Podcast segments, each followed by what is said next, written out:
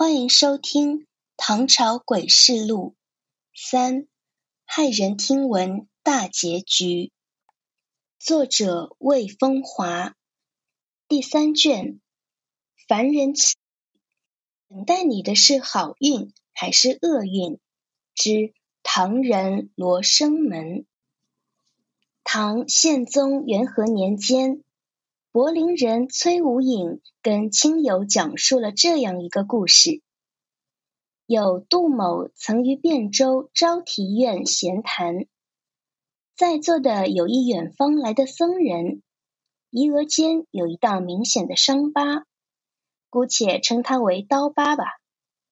大家问其疤的来历，刀疤沉默良久，随后开始了一段惊心动魄的回忆。刀疤家住大梁，有父母与兄嫂，哥哥是个商人。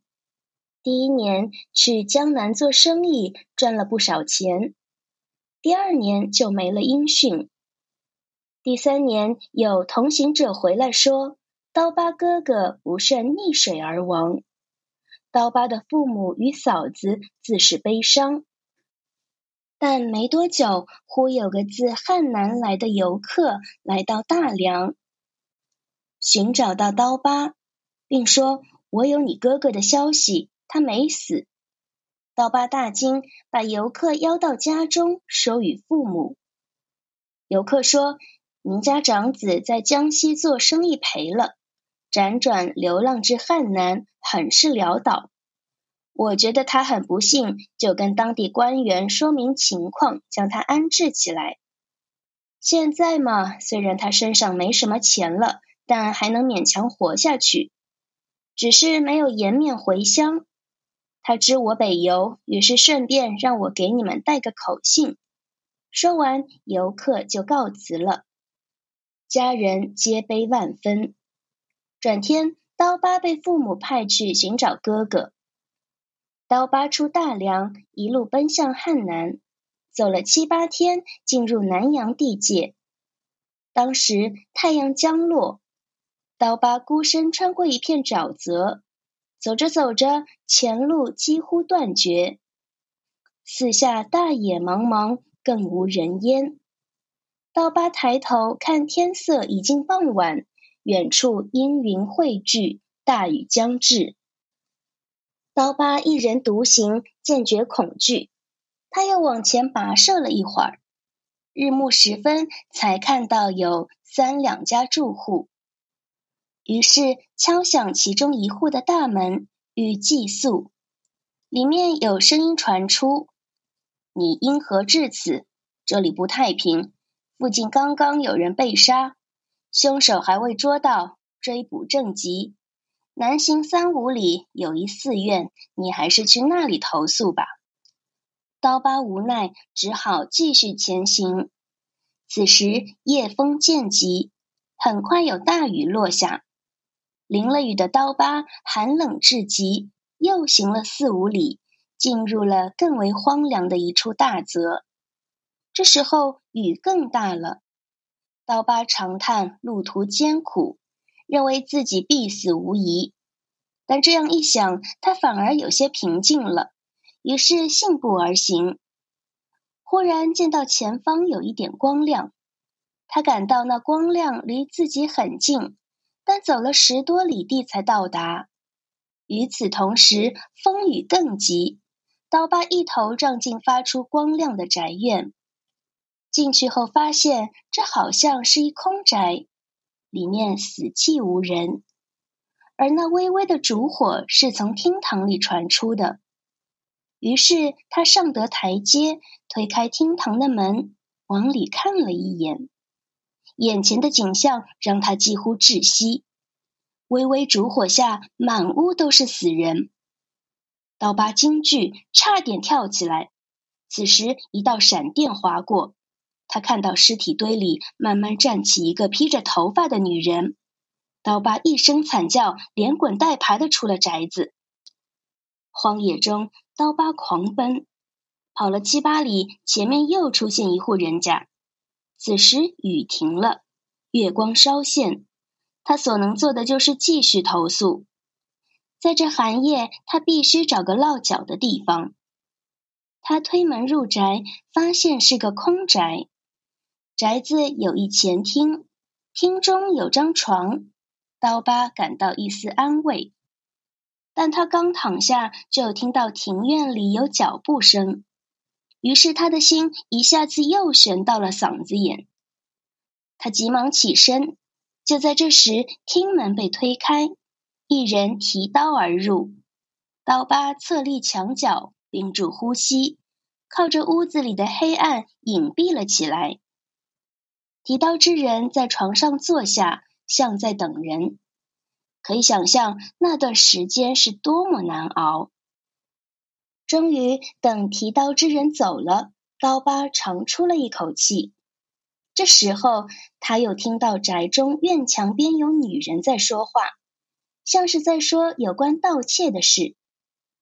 很快，提刀之人带着一个包袱又进了厅，并拉着一个女人。提刀之人似乎感觉到了什么，自言自语地说。这里面有人吗？一边说着，一边举刀乱划。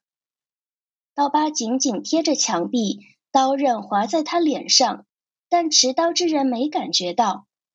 后来，那人似乎改变了主意，没住下，拉着那个女人跑掉了。刀疤心想，此处是断不可住了，便趁机逃跑。出门没跑二里地，却掉到了井里。他觉得井底软软的，于是用手去摸，摸到一个圆圆的东西。井下幽暗，他不知道那是什么，只好两手抓住那东西，慢慢凑到眼前。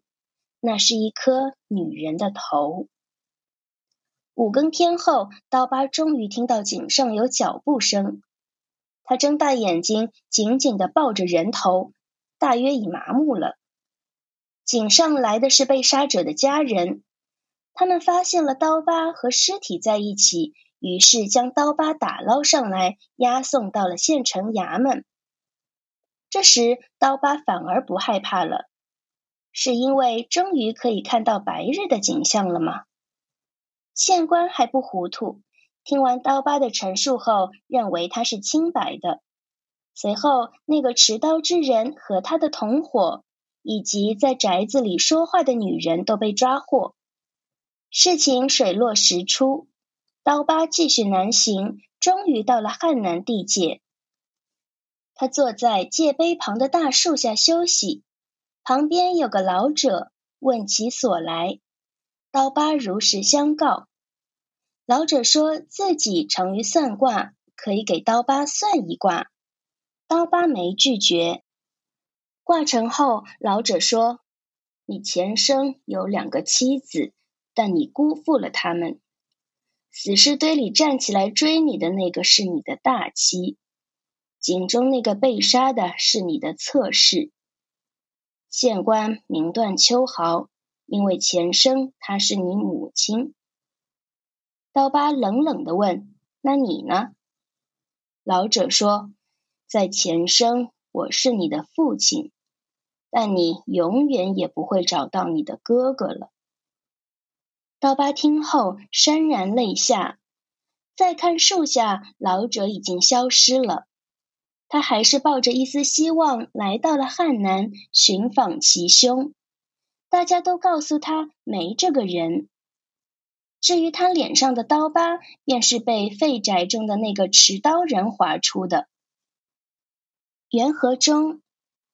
柏林崔无隐言其亲友曰：“城南杜某者，常于汴州昭提院与主客僧坐语。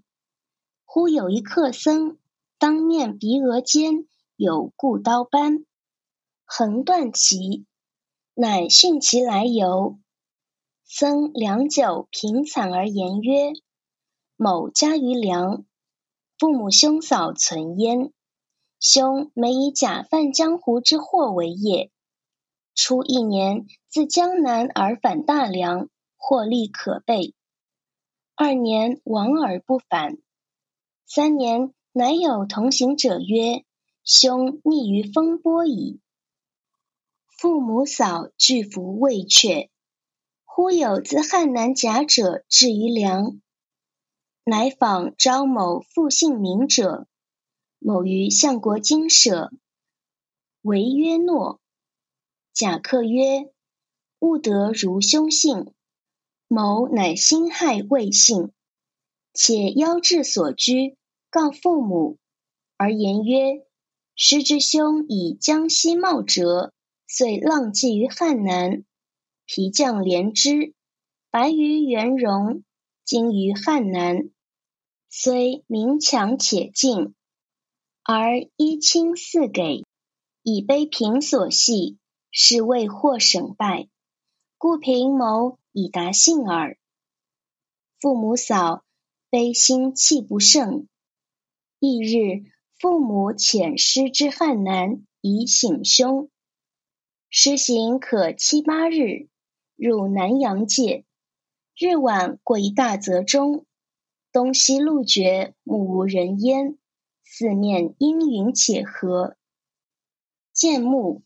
欲寥落三两家，乃欲寄宿耳。其家曰：“师胡未至此，今为信宿前有杀人者，追逐未获，所之甚急，宿故不可也。自此而南三五里，有一招提所，师可宿也。”某因言而往，迎风渐急，飒飒雨来，可四五里。转入荒泽，莫之为计，信足而步。少卿前有烛光，出将咫尺，而可十里方到。风雨转甚，不及叩户而入，造于堂皇。既无生人，满是死者。博弈志。在中唐薛用若所著《集异记》中，还有一个类似的故事。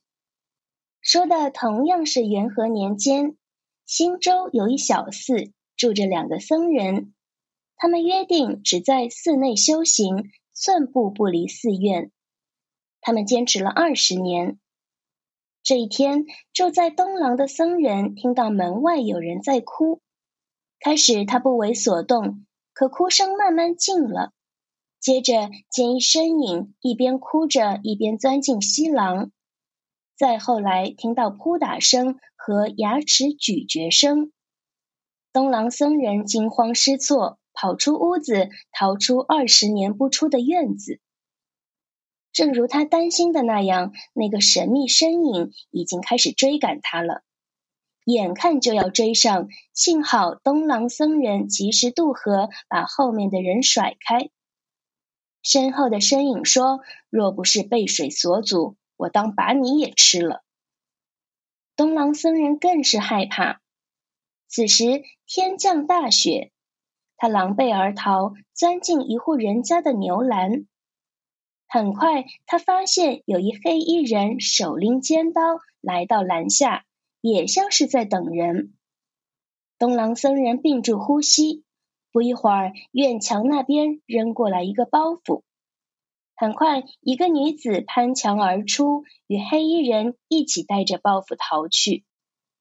东郎僧人继续逃窜，与上面那个故事相同，他也掉到井里了，而且井里也有一具女尸。